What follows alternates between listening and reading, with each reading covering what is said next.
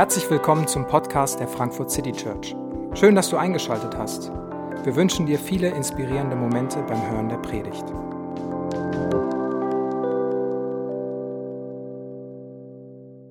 Ich hatte diese Woche einen äh, kleinen, kurzen Frustmoment und zwar äh, hatte ich es geschafft, mich irgendwann ins Nordwestzentrum hinzubegeben. Da bin ich sonst nie. Ich bin eher so im Süden Frankfurts unterwegs und wollte da gern in die U-Bahn rein und habe gemerkt, in dem ganzen beknackten Nordwestzentrum gibt es kein Schild, wo die U-Bahn lang geht. Und mein Google Maps sagt mir, du bist genau da, aber da ist keine U-Bahn. Und dann stehst du da und denkst dir so, was machst du jetzt so? Nach Hilfe fragen finde ich doof. Äh, durch den ganzen Laden laufen finde ich auch keine Option. Aber irgendwie muss ich die U-Bahn finden. Irgendwie muss ich mich orientieren. Es ist, und es frustriert mich.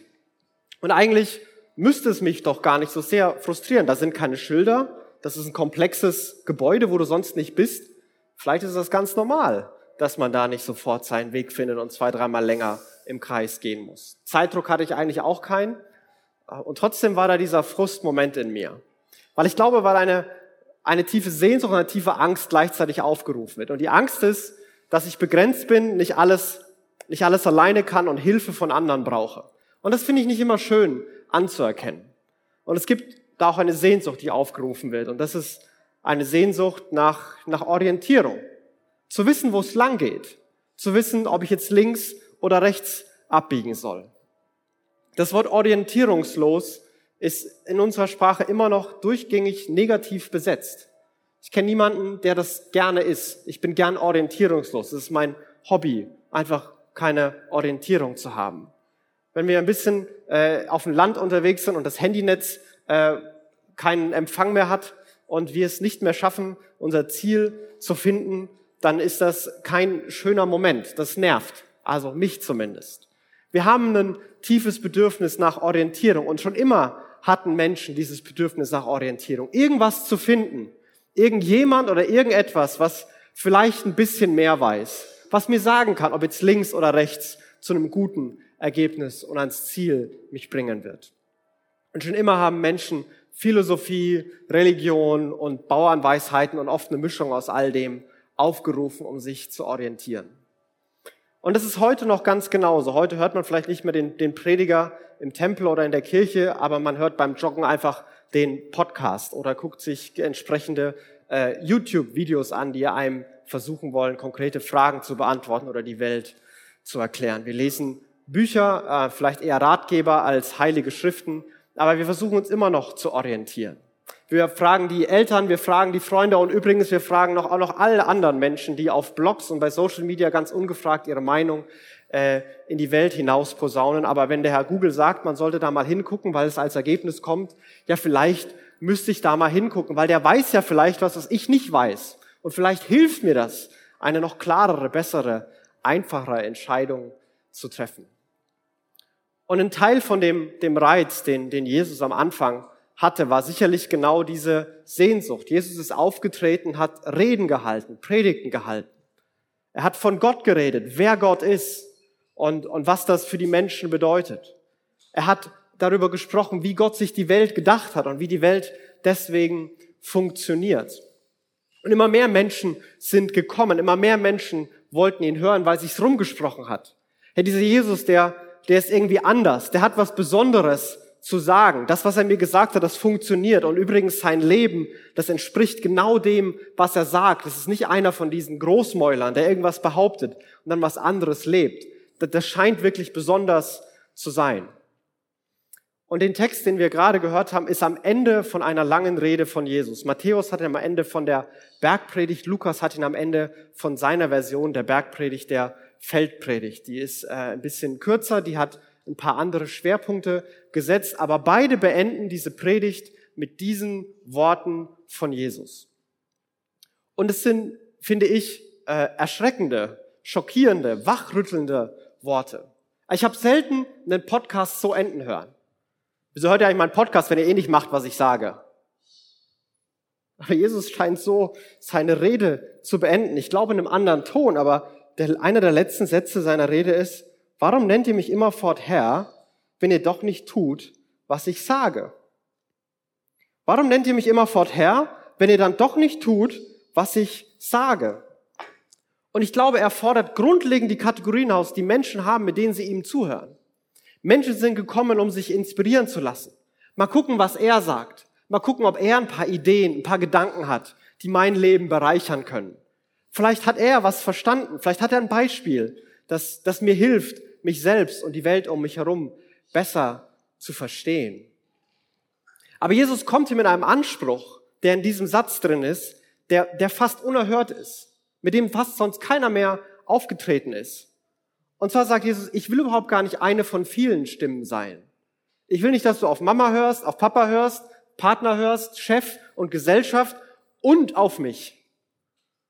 Sagt, warum nennt ihr mich Herr, wenn ihr dann doch nicht tut, was ich sage? Warum sagt ihr zu mir Herr und hört auf mich und fokussiert auch auf mich, wenn ihr dann doch noch andere Stimmen habt, auf die ihr hört? wenn ihr mich dann manchmal links liegen lasst. Jesus hat den Anspruch, nicht eine von vielen Stimmen zu sein. Ich glaube, wir wollen ihn gerne in der Kategorie haben. Jesus als einen, der gute Ideen hat, der über Liebe predigt, der große Prediger der, der Liebe, der über Gott spricht und eine Religion stiftet, die auf, auf Liebe und Annahme basiert. Und es ist alles gut, aber wenn wir Jesus in diese, ich habe auch noch eine Stimme von vielen, Ebene reinheben, dann ist es Jesus selbst, der widerspricht. Jesus selbst, der mit diesem Beispiel sagt, Leute, das funktioniert nicht. Und am Ende seiner Rede, am Ende dieser, dieser langen Predigt, fordert er alle Hörer auf, zu sagen, ich, ich erwarte von euch oder ich möchte, dass ihr wirklich tut, was ihr sagt. Ich erwarte von euch, dass ihr ein, ein ernsthaft authentisches Leben führt wir finden authentisch sein ziemlich gut, vielleicht so authentisch nicht. Also, dass ich immer genau das tun muss, was ich sage. Ich sage ja manchmal ganz schön viel. Und manchmal weiß ich noch gar nicht, ob ich das alles meine, was ich da sage. Aber Jesus scheint es unglaublich ernst hier zu meinen.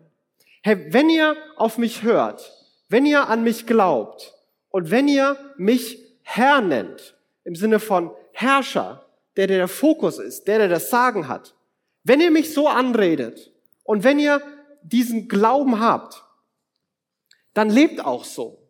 Dann führt ein, ein ehrliches, ein authentisches Leben, wo ihr das tut, was euer Mund sagt, bekennt. Tut, was ihr bekennt. Jesus ist aufgetreten, damals wie heute, mit einem Anspruch, der uns oft nicht so gefällt. Und das ist der Anspruch, Herr zu sein was das Sagen zu haben, die ultimative Orientierung zu geben. Wir haben es viel lieber so, dass er einer von vielen Stimmen ist. Denn wenn ich mir vier Leute in einen Raum höre, hole, was denkst du, was denkst du, was denkst du, was denkst du, und am Ende höre ich mir alles an und am Ende entscheide ich, ja, ich, ich glaube, du hast einen guten Punkt und du und ich mache da die Mischung daraus und auf euch beide höre ich. Ja, dann habe ich alles selbst entschieden dann bin ich mein eigener Herr. Solange wir entscheiden, auf welche Stimme wir hören, solange sind wir unsere eigenen Herren. Und die Idee, am Anfang zu sagen, ich will selbst entscheiden, wie mein Leben aussieht, die ist gar nicht schlecht. Jesus stellt die Leute hier vor die Option. Hey, entscheidet euch. Aber Jesus scheint vorauszusetzen, ihr müsst euch für einen Herrn entscheiden. Es wird immer jemanden geben, der euch bestimmt, an dem ihr euch orientiert. Und wenn es vielleicht nicht Gott oder die Religion ist, dann ist es vielleicht die Familie. Und ihr tut alles, was die Familie sagt und denkt und was der Familie gut tut. Vielleicht ist es die Karriere, das, was einfach in der Firma normal ist und erwartet wird. Und ich richte mich danach aus und ich orientiere mich danach und ich höre auf die Stimme von meinem Chef und meinem Kollegen und von den Erwartungen, die ausgesprochen und unausgesprochen um mich herum sind. Vielleicht entscheide ich mich, auf meine Emotionen zu hören und meine Emotionen absolut zu setzen. Die sind es. Und ab jetzt bestimmen mich meine Emotionen. Was immer sich gut anfühlt, das mache ich. Was immer sich schlecht anfühlt, das mache ich nicht. Und es gibt viele verschiedene Varianten. Aber wir merken, oder ich merke bei mir immer wieder, wie diese Frage, woran ich mich ultimativ orientiere, wer mein Leben bestimmt, ganz schön umkämpft ist. wie es da verschiedene Stimmen gibt, die vordringen. Und ich muss auch ganz ehrlich sagen, ein Teil von mir, der möchte sich auch einfach gerne am Richtigen orientieren. Es, es gibt einen Teil von mir, der sagt, sag mir doch einfach, was richtig ist und funktioniert, damit ich es machen kann. Und umso mehr Stimmen ich höre, umso vielfältiger meine Optionen sind, umso mehr wächst die Sehnsucht, dass es einfach mal einfach ist, dass es klar ist, dass es mal schwarz und weiß ist und nicht immer nur grau, dass die Welt nicht immer so komplex ist. Danach wächst die, die Sehnsucht. Und Jesus scheint diese große Kategorie aufzumachen. Orientiert euch an mir. Und er nutzt ein Bild dafür, um zu sagen, was das bedeutet, was er damit meint und was er damit nicht meint. Dass er damit nicht äh, Roboter meint, die ihren Verstand ausschalten und einfach nur blind fanatisch werden, sondern was er damit meint und was das für einen Einfluss auf ein Leben haben kann, ja, welches Ergebnis dabei rauskommen kann, wenn wir uns an Jesus orientieren und Jesus Herr ist. Das macht er, indem er ein, ein Beispiel verwendet, ähm, das damals Leute immer wieder äh, vor Augen hatten. Und das ist das Beispiel von, stellt euch vor, zwei Leute bauen ein Haus. Und dann redet er von dem Ersten, der ein Haus baut, der genau wie der ist, der das, was Jesus sagt, hört und dann auch tatsächlich tut. Und dieser Mensch, er gleicht einem Mann, der ein Haus baut und dabei tief ausschachtet und das Fundament auf felsigem Grund legt. Wenn das Hochwasser kommt und die Flutwellen gegen das Haus schlagen, können sie es nicht erschüttern. So gut ist es gebaut. Und dann gibt es da einen zweiten Mann, der auch ein äh, Haus baut. Und das, und das ist der, der nicht auf das hört, was Jesus sagt. Wer aber meine Worte hört und nicht danach handelt, gleicht einem Mann, der ein Haus baut, ohne auszuschachten und ohne ein Fundament zu legen. Und sobald die Flutwellen dagegen schlagen, stürzt es nicht zusammen und wird völlig zerstört. Und ich fand dieses Beispiel wirklich anschaulich interessant, wenn man sich mal einfach nebeneinander vorstellt. Stell dir vor, zwei Männer kaufen nebeneinander ein Grundstück. So, und der eine fängt an, erstmal mit seinem Meisel und Hammer, weil so Bagger und Geräte und Strom gab's nicht, sondern mit Hammer und Meisel oder vielleicht so einer Steinaxt, fängt erstmal an, in den Boden reinzuhauen. Und, und tagelang, wochenlang, monatelang, schweißtreibend, ein bisschen Stein Stück für Stück abzuhauen, nacheinander irgendwie ein Loch in diesen Steinboden hineinzubekommen. Es wird immer tiefer.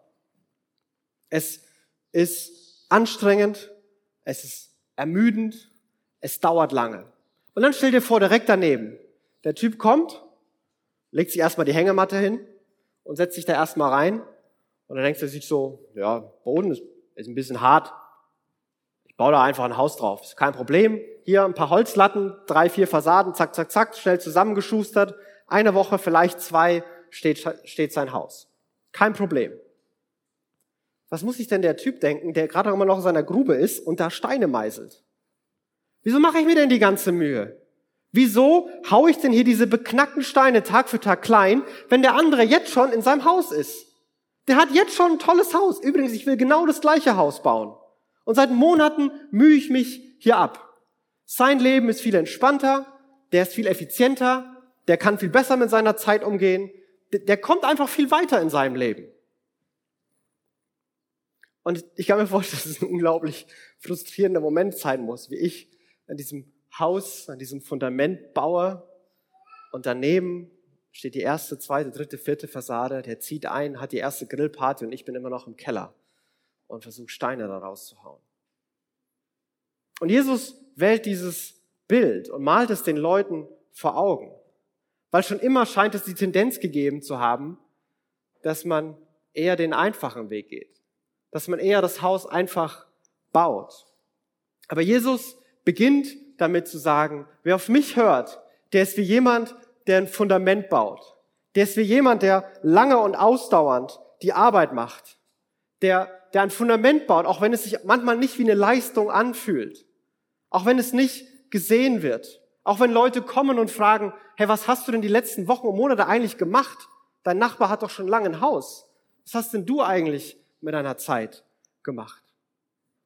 Aber Jesus beginnt damit, die Leute, die auf ihn hören, die sagen, du bist Herr und dies ernst meinen, die bauen ein Fundament, wenn sie auf seine Worte hören. Aber wie sieht dieses Fundament aus? Was meint Jesus mit einem Fundament, das er hier baut?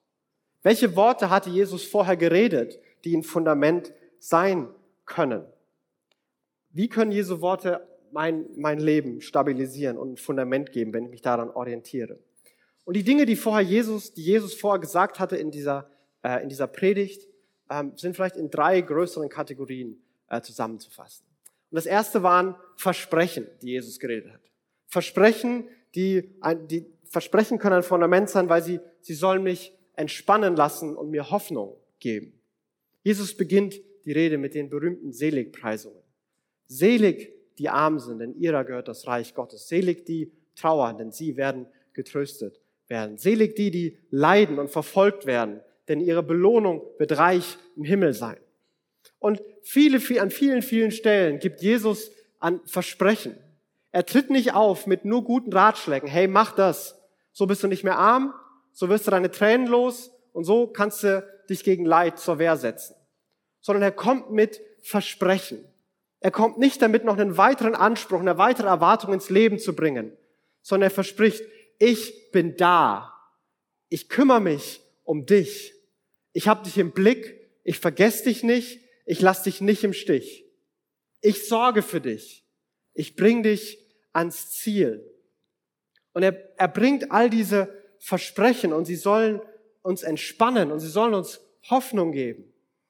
In Momenten, wo ich merke, ich habe gerade Angst, ich bin allein und überfordert, da sollen die Versprechen Jesu groß werden, dass sie sagen, ich bin da, ich kümmere mich, ich habe dich im Blick, fürchte dich nicht.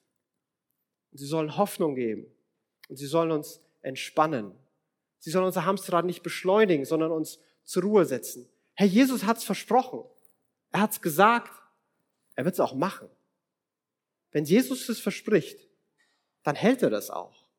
Und ich darf darauf vertrauen.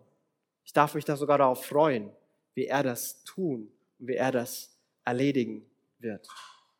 Also können Jesu Versprechen ein, ein Fundament bilden. Und vielleicht ist es was, was für, für uns gerade ein Fundament sein kann. Sich die, die Versprechen Jesu wieder vor Augen zu führen. Vielleicht ist das ein Fundament, was Jesus bei uns, bei dir gerade bauen will. Vielleicht hörst du immer nur Gebote und Aufforderungen und Ansprüche von Jesus. Vielleicht hast du an dich selbst immer nur Ansprüche. Und Jesus sagt, hey, bleib doch mal stehen. Warte, hör mir zu. Was ich, was ich dir sagen will, sind Dinge, die dich, die dir was geben können. Ich will dir Versprechen geben. Und vielleicht ist es Zeit, sich Wochen und Monate lang mit den Versprechen Gottes zu beschäftigen und ein Fundament zu bauen. Und auszuhalten, wenn Leute fragen, hey, was hast du die letzten Monate gemacht? Ich habe mich mit den Versprechen Gottes beschäftigt. Aber wenn du nach Wochen, Monaten und Jahren entspannter und hoffnungsvoller durchs Leben gehen kannst, dann werden es sichtbar werden und wird es gemerkt werden. Die zweite Ebene, die, die zweiten Arten von Worte, die Jesus sagt, sind seine Gebote. Jesus gibt Gebote, die können Richtung und einen Rahmen für das Leben geben. Die können eine, eine Richtung vorgeben, sagen, hey, hier geht's lang. Und übrigens auf dem Weg, du musst dich nicht mehr fragen, ob links oder rechts, sondern du darfst es einfach bewundern und entdecken, was es auf dem Weg zu entdecken gibt und darfst genießen, dass du diesen Weg gehen kannst. Hier ist ein abgesteckter Rahmen. Und übrigens in dem Rahmen, tob dich aus. Bleib in dem, entdecke, erlebe etwas. Bleib in diesem Rahmen und es wird dir gut gehen. Im Johannesevangelium, als Jesus eine Begründung gibt, hey, warum hat Jesus eigentlich Gebote gegeben? Da macht er eine ganz spannende Verbindung. Und er sagt, meine Gebote gebe ich euch, damit meine Freude in euch stark werde und eure Freude vollkommen wird. Meine Gebote gebe ich euch, damit eure Freude vollkommen wird. Ich trete nicht auf mit, mit Regeln und Geboten, die dein Leben zerstören sollen, die es kaputt machen sollen, sondern ich gebe Gebote, ich setze Rahmen, damit Freude erhalten bleibt. Ich baue einen Zaun vor die Autobahn, damit du nicht vom Auto überfahren wirst, weil du mal nicht aufpasst, wo du langläufst. Ich meine es gut mit dir. Ich will Gedanken, Gebote geben, weil ich möchte, dass es dir gut geht. weil ich will, dass du dich orientieren kannst. Und die Gebote, die Jesus gegeben hat, hier ganz konkret sind Gebote wie liebe deinen Nächsten. Ja, liebe sogar deine Feinde. Und kümmere dich um die, die was von dir haben wollen, auch wenn sie gar keinen Anspruch darauf haben. Und er will, dass Leben davon geprägt ist. Aber auch dieses Thema Gebote sprengt manchmal so ein bisschen die Kategorien. Also mir ist letztens beim Lesen aufgefallen, was für unpraktische Ratschläge Jesus gibt und ich mit meiner To-Do-Liste gar nicht mitschreiben kann. Also wenn ich dann das, okay, Jesus, was soll ich jetzt machen? Okay, wenn deine Hand dich zur Sünde verführt, dann hack sie dir ab. Soll, soll ich das jetzt aufschreiben? Jesus, wie geht das eigentlich mit dem Geld? Verkaufe alles und folge mir. Was? Ich soll alles verkaufen? Wie soll das denn funktionieren? Ich muss auch Miete bezahlen und essen. Wie geht das denn? Stattdessen sagt Jesus Dinge wie, sei großzügig und geh mit deinem Geld verantwortlich um. Liebe die Menschen, denen du begegnest. Sei deiner Frau treu, sei deinem Mann treu und beginne immer mehr Vertrauen und miteinander zu bauen. Vergib anderen. Mach dir keine Sorgen und hab keine Angst. Das sind Dinge, die sind schwer auf die To-Do-Liste zu schreiben. Die sind nicht so wirklich konkret. Aber die geben mir einen, einen Rahmen. Die geben mir einen Rahmen, jeden Tag herauszufinden, hey, was heißt es denn eigentlich, meinen Nächsten zu lieben, meinen Ehepartner zu lieben, mit meinen Finanzen großzügig zu sein, Probleme ernst zu nehmen und auch mal harte Entscheidungen zu treffen, um Veränderung voranzutreiben. Was heißt das denn eigentlich? Die sollen Rahmen und Richtung geben, aber darin sollen wir selber entdecken und arbeiten und Fundament bauen, Steine wegräumen. Und vielleicht die tiefste Ebene, die Jesu Worte tun, Versprechen wie Gebote, ist, dass Jesu Worte diagnostizieren und verändern mein Herz. Die Sätze direkt vor diesen, vor den Worten, die Jesus hier sagt, die wir gelesen haben, sind ähm, wieder so ein praktisches Beispiel von Jesus. Äh, wenn du bei deinem, bei deinem Bruder, wenn du siehst, dass er was falsch macht, dann ist das wie, als hätte der so ein Splitter, so ein Streichholz bei sich im Auge. Was gehst denn du zu dem hin und sagst denen, was er für einen Quatsch macht und warum verurteilst du den? Guck mal erstmal bei dir selber, wo so ein ganzer Balken in deinem Auge steckt. Kümmer dich mal um dein Herz. Kümmer dich mal um deinen Charakter. Kümmer dich um dein Leben, bevor du zu allen anderen hingehst und ihnen erklärst, was sie falsch machen, was sie anders machen sollten, was bei ihnen besser laufen sollte. Und Jesu Worte sind manchmal brutal.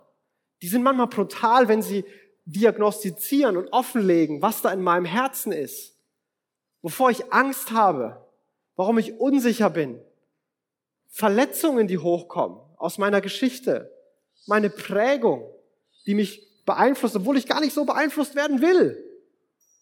Und es beginnt es zu erforschen und offen zu legen.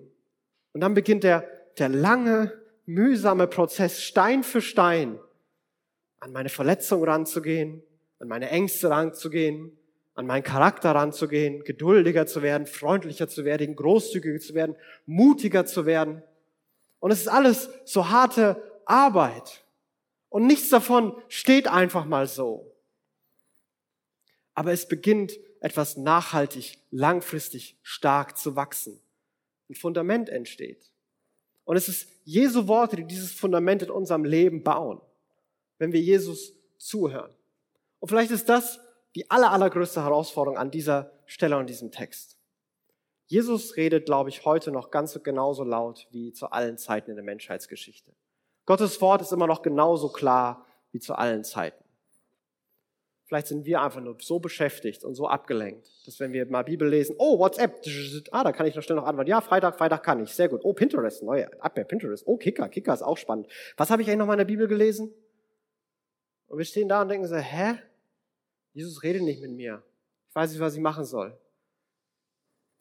Es gibt sowas, nennt sich Buch, hat, hat kein WLAN, ist ganz schlimm. Ähm, aber da kommen auch keine Nachrichten rein. Das ist eine absurde Idee, weiß ich, aber ich dachte, ich sag's einfach mal. Aber wir sind so abgelenkt, wir haben so viel Stimmen. Und manchmal erwarten wir, dass Jesus einfach beginnt und alles niederbrüllt, was in unserem Leben so los ist. Aber das tut er nicht. Das wird er einfach nicht tun, weil das ist nicht seine Art. Seine Art ist nicht mit Gewalt und Zwang und, und großem Gebrüll uns in Form zu zwingen. Seine Art, das Fundament zu bauen. Nachhaltig, langfristig, geduldig. Und, und jemand, der auf Jesu Worte hört, ist wie dieser Mann, der dieses Fundament baut. Und Jesus spricht aber auch die Warnung in die andere Richtung aus.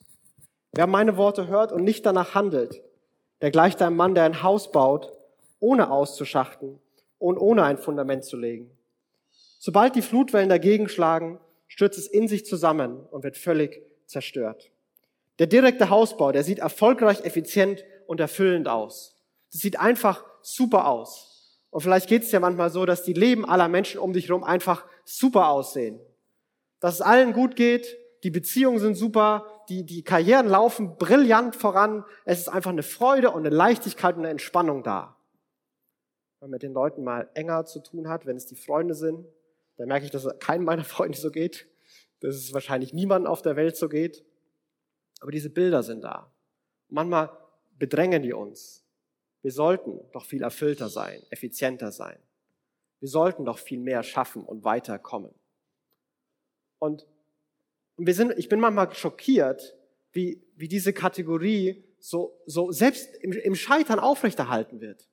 Wenn mit einem Kumpel redet, sagt, vor zwei Jahren, ich habe diese Mörder-Business-Idee, ich habe da einen Kumpel und das wird unser Startup und das wird unser Ding. Wir haben schon drei Investoren an Bord, das wird mein Ding. Für den Rest meines Lebens werde ich diese Firma machen und das wird die Welt verändern und revolutionieren.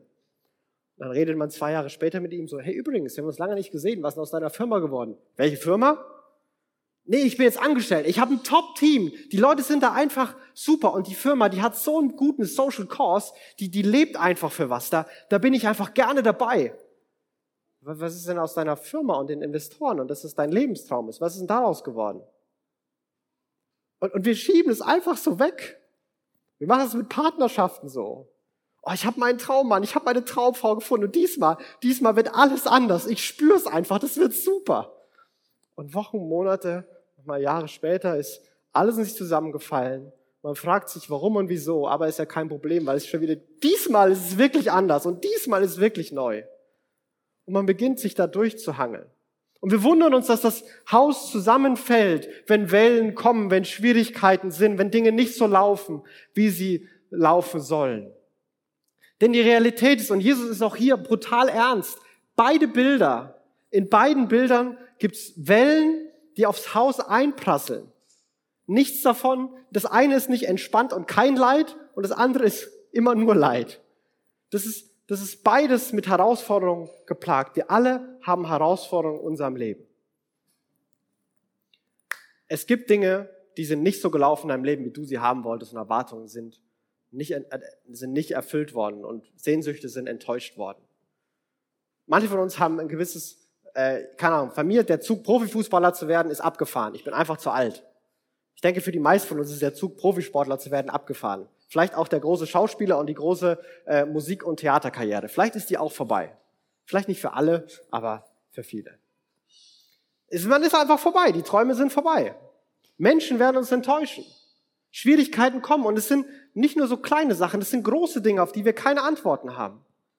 Wir werden uns manchmal hilflos fühlen und nicht wissen, was wir tun sollen, wenn Menschen um uns leiden. Und es wird sogar noch viel brutaler. Wir werden irgendwann, jeder von uns mal, an einem Grab von einem geliebten Menschen stehen. Und irgendwann werden wir selber in so einem Grab liegen. Und es ist nichts, was wir machen können. Es ist nichts, was wir verhindern können. Die Wellen werden kommen. Da kannst du denken und leben und tun und machen, was du willst. Die Wellen werden kommen. Und Jesus stellt jetzt hier gegenüber und er macht es sehr krass, weil er seinen Punkt äh, rüberbringen will. Der, der ein Fundament baut, der diese langfristige, harte Arbeit hat, der mit Integrität versucht, sein Leben zu bauen und zu gestalten, der wird Bestand halten. Der wird in all dem, in allen Stürmen, in all den Herausforderungen, der wird bestehen. Am Anfang der Predigt hat Jesus gesagt, dass Leute trauern und leiden und, und, und, und Not haben. Ich glaube, manchmal läuft der Keller voll und voller Keller ist wirklich bescheiden. Aber das Haus bleibt stehen. Im anderen Fall ist einfach alles weg. Und man fragt sich, wie es so weit kommen konnte. Das war noch alles so eine gute Idee und hat so gut funktioniert. Und Jesus ist wirklich klar. Jesu Anspruch und Jesu Botschaft ist zu sagen, wer sich auf mich fokussiert, der wird diese Zeiten überstehen. Es gibt keine Abkürzungen zu einem guten Leben. Jede Abkürzung wird sich irgendwann als Sackgasse rausstellen. Und es gibt, kann sein, dass es lange Sackgassen sind, wo man lange reinlaufen kann. Aber spätestens in dem Moment, wo, wo jeder von uns einmal vor Gott steht, wo, wo wir keine Möglichkeiten mehr haben, spätestens da enden Irrwege. Und es gibt keine Abkürzung zu einem guten, zu einem erfüllten, zu einem nachhaltigen Leben. Da muss ein Fundament gebaut werden. Da müssen paar Steine weg, damit man tief bauen kann. Und Jesus sagt, ich bin der, wenn ihr euch an mich orientiert, wenn ihr auf meine Worte hört, wenn ich nicht eine Stimme von vielen bin, sondern wenn ich die Stimme bin, wenn ihr zu mir sagt, Herr, und es wirklich so meint, dann bin ich der, der dein Leben so prägen und gestalten kann. Ich finde es erfrischend, dass Jesus sich das Blaue vom Himmel verspricht. Glaub an mich und dein Leben wird ab morgen einfach nur awesome. Sondern er ist ganz ehrlich. Sagt, das Fundament bauen, es dauert lang, das ist hart, aber es lohnt sich. Und die große Frage ist, wollen wir das? Wollen wir unsere eigene Macht, unsere eigene Herrschaft selber zu entscheiden, welche Stimme die richtige ist? Wollen wir die abgeben und sagen, Jesus, ich traue dir mehr zu als mir. Jesus, ich will sagen, dass du Herr bist. Und ich will das ernst meinen. Ich will das rausfinden. Mit dieser Frage sind Leute mit Jesus unterwegs gewesen. Diese Frage stellt sich uns bis heute. Wollen wir das oder wollen wir das nicht? So viel dazwischen gibt's nicht. Haben wir genug von Jesus gesehen, dass wir sagen, ja, wir vertrauen ihm wir glauben, dass er ein guter Herr ist. Reicht es uns zu sehen, dass der allmächtige Gott, der die Himmel und die Erde regiert, Mensch wurde, Kind wurde, klein wurde, schwach wurde, auf die Welt gekommen ist, unter uns gelebt hat, sich mit uns identifiziert hat, ein Leben gelebt hat, das wirklich voll Stärke und Integrität ist. Ein Leben, das uns zum Vorbild dienen kann, aber noch viel mehr ein Leben, das uns zugutekommt, ein Leben, das uns rettet. Ein Leben, das eines Tages sich schützend vor uns stellen wird und sagen wird, er gehört zu mir, sie gehört zu mir. Ich habe für ihn gelebt, ich habe für sie gelebt, ja noch mehr. Ich bin für ihn gestorben, ich bin für sie gestorben. Überall da, wo eigene Wege gegangen wurden, überall, wo Sackgassen erlebt wurden, überall, wo Leid dazu gekommen ist. Mein Leben zählt ab jetzt für ihn. Mein Leben zählt ab jetzt für sie. Und wenn wir vor Gott stehen, dann wird Jesus auftreten das verspricht er und sagen, hey, der gehört zu mir. Und wenn der Chef persönlich sagt, der gehört zu mir, dann werden keine weiteren Fragen gestellt. Dann kommt man rein. Und genau das bietet Jesus an. Genau das hat er mit seinem Leben, mit seinem Tod am Kreuz und mit seiner Auferstehung versucht zu beweisen. Das biete ich an. Das bin ich. Diese Art von Herr bin ich. Der kommt, der nachgeht, der liebt, der sein Leben gibt und zu befreien. Das bin ich. Aber ich bin Herr. Und für weniger bin ich nicht zu haben. Und die zweite Frage, die sich da vielleicht anschließt, für, für die von uns, die das sagen würden. Du sitzt hier und sagst dir, ja, ich habe das schon oft gesagt, Jesus ist mein Herr. Und ich meine das auch. Und ich möchte das auch. Ich möchte das sagen, dass Jesus mein Herr ist. Vielleicht gibt es gerade einen, einen Bereich, einen, ein Thema, wo du, wo du gerade wirklich aufgerüttelt bist. Nicht in einer selbstanklagenden, selbstverurteilenden Weise. Diese, diese Stimmen, du bist nicht genug und du kannst es gar nicht, du hast es schon immer falsch gemacht und was sollte sich jetzt ändern? Diese ganze Selbstanklage, die ist eine Mischung aus Teufel und Selbstmitleid, die, dieses ganz Böse, die können wir komplett streichen. Aber wo du, wo du merkst, nee, das, das ist gerade ernst. Da beginnt mein Herz sich an was festzuklammern, was zu orientieren, was nicht Jesus ist da, da beginne ich ein Fundament äh, zu bauen oder gar kein Fundament zu bauen und es wird nicht halten. Ich spüre deine Unsicherheit. Vielleicht bei deiner Beziehung, bei deiner Karriere, bei deinem Selbstbild, bei deiner Ruhe, bei deiner Entspannung, bei deiner To-Do-Liste. Keine Ahnung. Aber wo ist es das, wo du neu entdecken kannst? Was bedeutet es, dass Jesus Herr ist? Und was bedeutet es, mein Leben danach auszurichten? Das ist der Anspruch, das Angebot und das Versprechen Jesu. Ich bin der Herr, der dein Leben Orientierung, Sinn, Stabilität gibt, der dich führen will, der dich leiten will, der sein Leben für dich gibt. Möchtest du mir folgen? Möchtest du, dass ich dein Herr bin? Und wenn du Ja sagst, dann, dann mein das so. Streck dich danach aus und komm mit mir mit. Und wir bauen gemeinsam dieses Fundament. Ich möchte beten. Jesus, du siehst, welche Gedanken und Fragen wir gerade haben. Du siehst, wo wir erschüttert sind. Du siehst, wo wir ein bisschen Mark und Bein getroffen sind und herausgefordert sind. Und gerade merken, das ist ja wirklich ernst und, und, und in uns so eine Ernsthaftigkeit gekommen ist. Danke, dass du die in uns schenkst, weil wir glauben, dass du unser Leben auf eine neue Grundlage und ein tiefes Fundament gründen willst. Jesus, danke für die Ermutigung und die Erleichterung für die von uns, die seit Jahren die harte Arbeit tun, sich nach dir auszurichten, die nach bestem Wissen und Gewissen versuchen, deine Worte, deine Versprechen, deine Gebote im Blick zu haben und danach zu leben, die sich nach deiner Liebe ausstrecken. Und manchmal fühlt es sich so an, dass alle anderen effizienter und heiliger und weiter und reifer sind als wir. Aber danke, dass du uns heute ermutigen willst, dass sich diese Arbeit wirklich lohnt und wir auf dem richtigen Weg sind, auf dem Weg, den du vorgibst. Und ich bete, dass du jedem von uns so begegnest, dass wir vielleicht zum allerallerersten Mal oder wieder neu diese Entscheidung treffen, dass du Herr bist, dass du mit deiner Liebe und mit deinen Geboten unser Leben regieren sollst.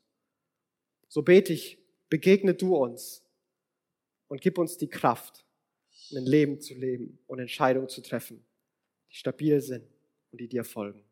Jesus, danke, dass deine Worte uns Orientierung geben.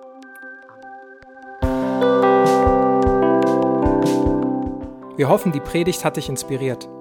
Wenn du uns kennenlernen möchtest, dann schau einfach mal auf unsere Homepage www.frankfurtcitychurch.de oder besuche uns in unseren Gottesdiensten. Bis dann!